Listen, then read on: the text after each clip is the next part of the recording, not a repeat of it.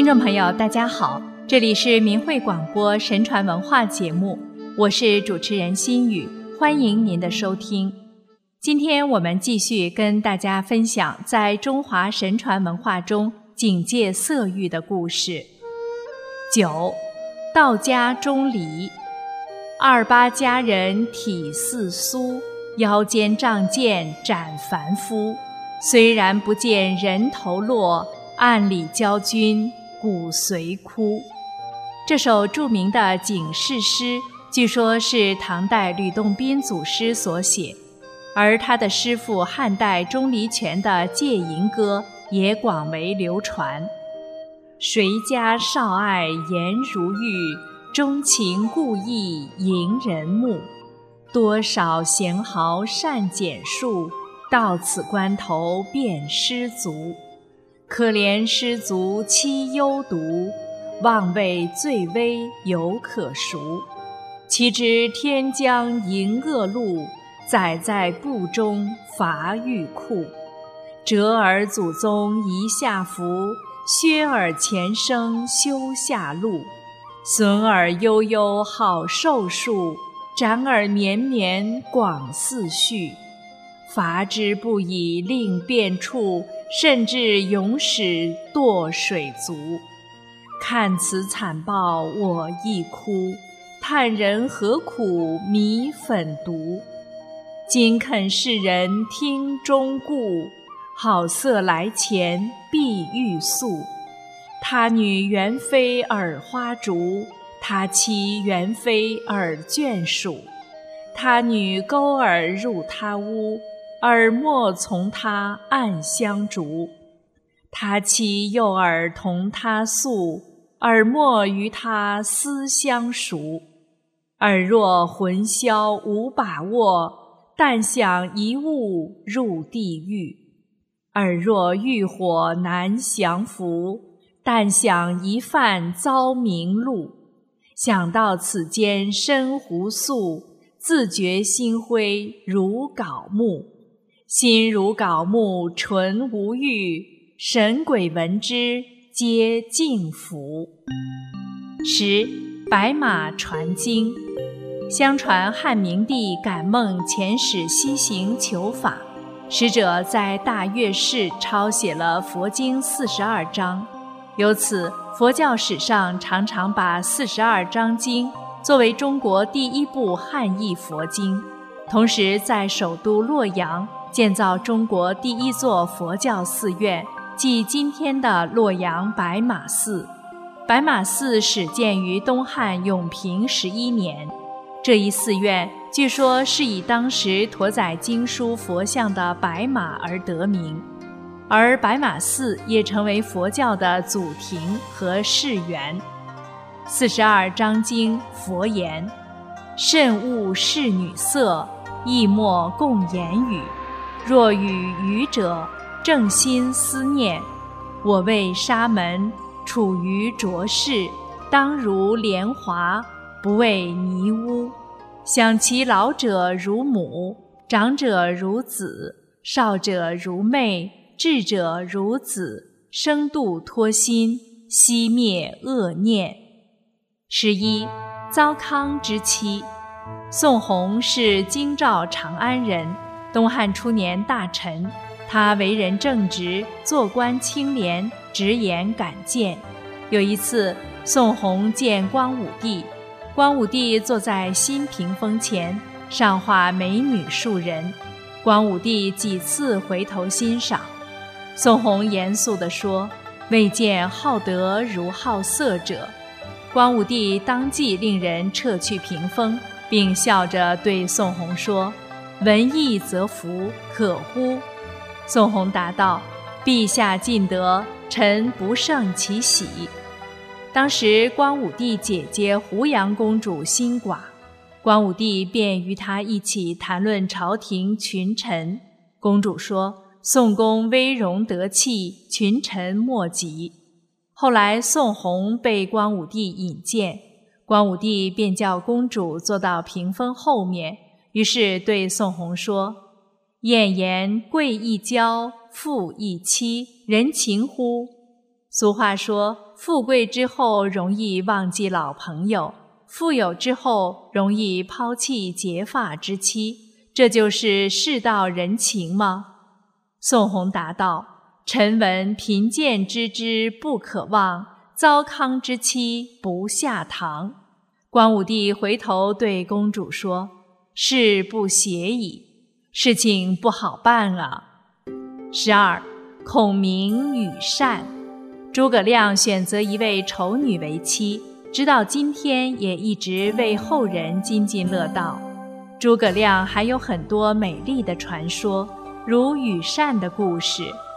据说幼时诸葛亮在高人指点兵书战法、天地变化的时候，有一天他上山时发现一个新盖茅屋，正诧异间，茅屋里突然走出一位美丽无比、仪态万方的女子，他向诸葛亮招了招手。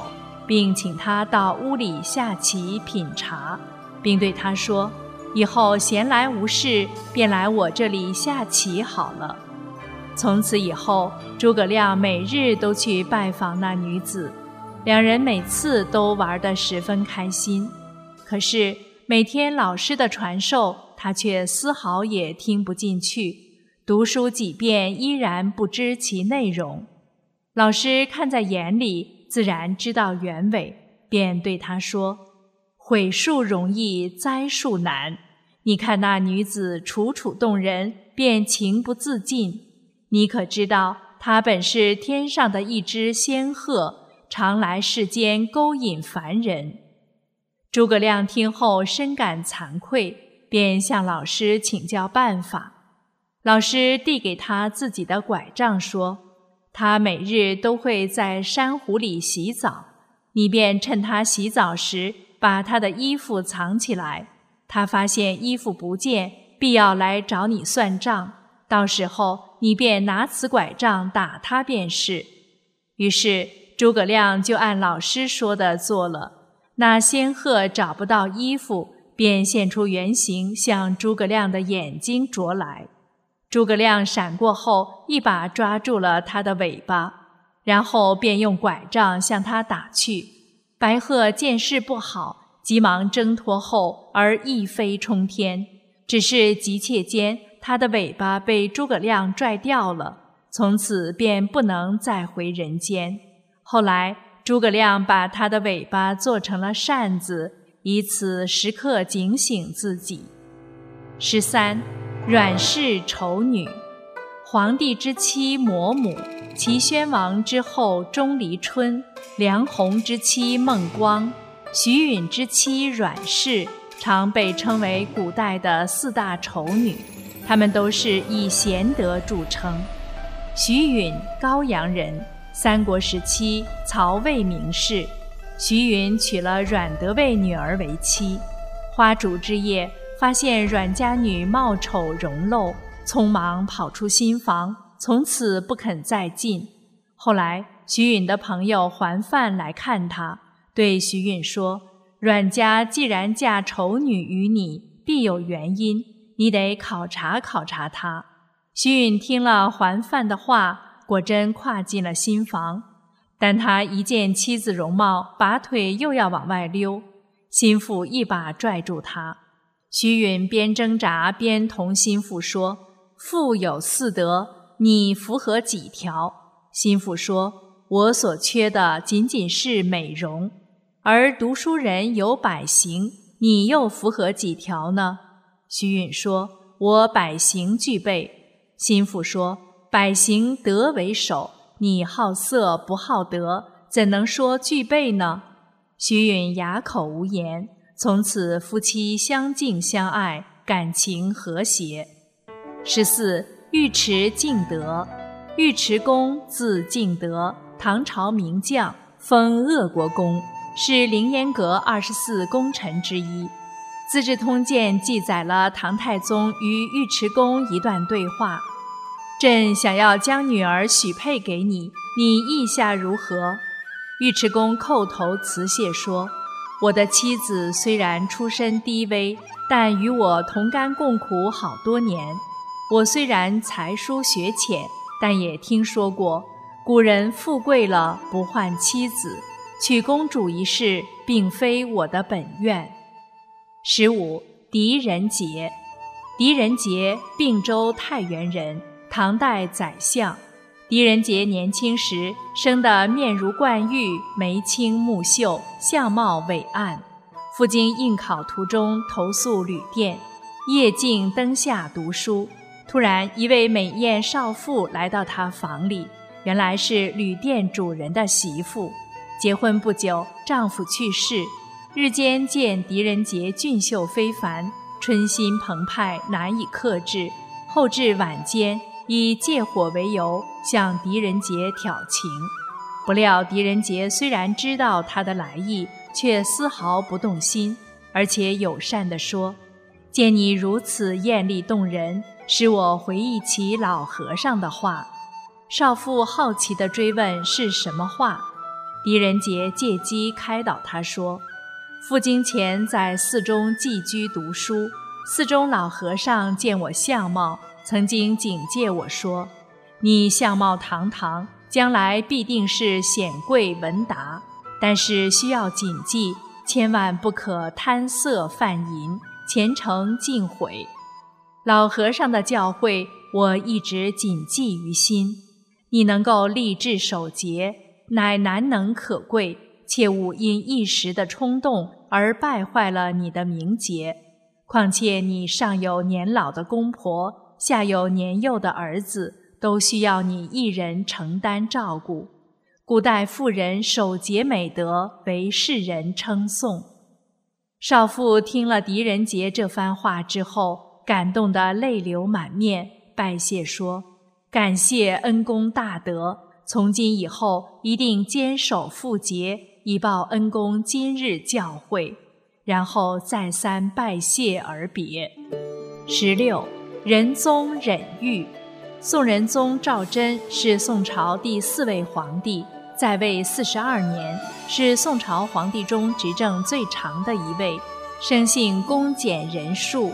谏官王肃曾劝谏仁宗不要亲近女色，仁宗回答说：“近日王德用却有美女进献给我，现在在宫中，我很中意，你就让我留下她吧。”王素说：“臣今日觐见，正是恐怕陛下为女色所惑。”仁宗听了，虽面有难色，但还是命令太监说：“王德用送来的女子。”每人各增钱三百贯，马上送他们离宫。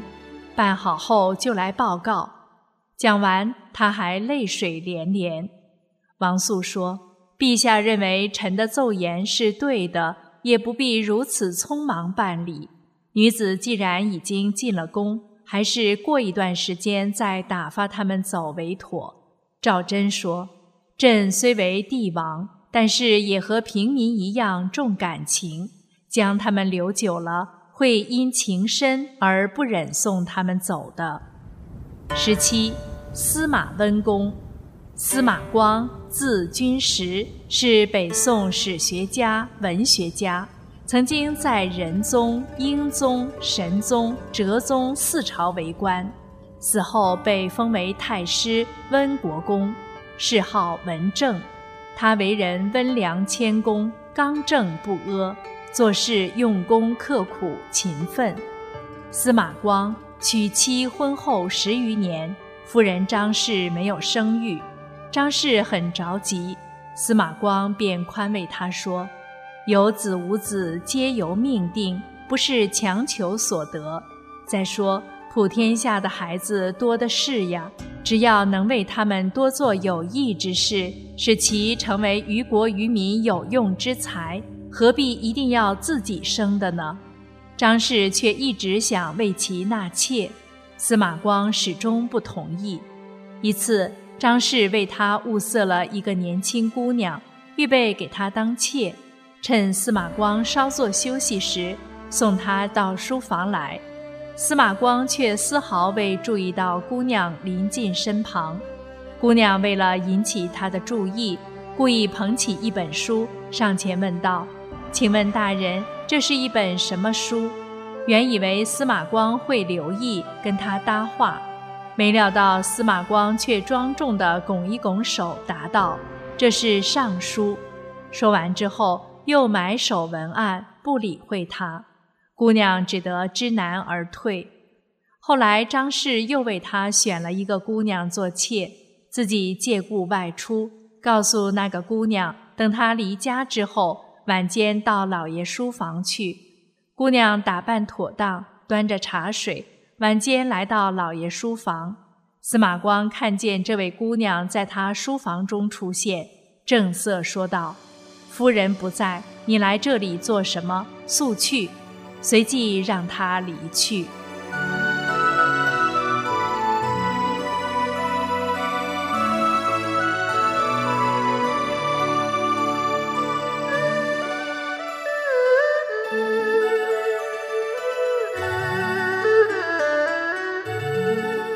好了，听众朋友，今天的节目时间又到了。下期节目我们接着跟您分享古人警戒色欲的故事。心语感谢您的收听，我们下次时间再见。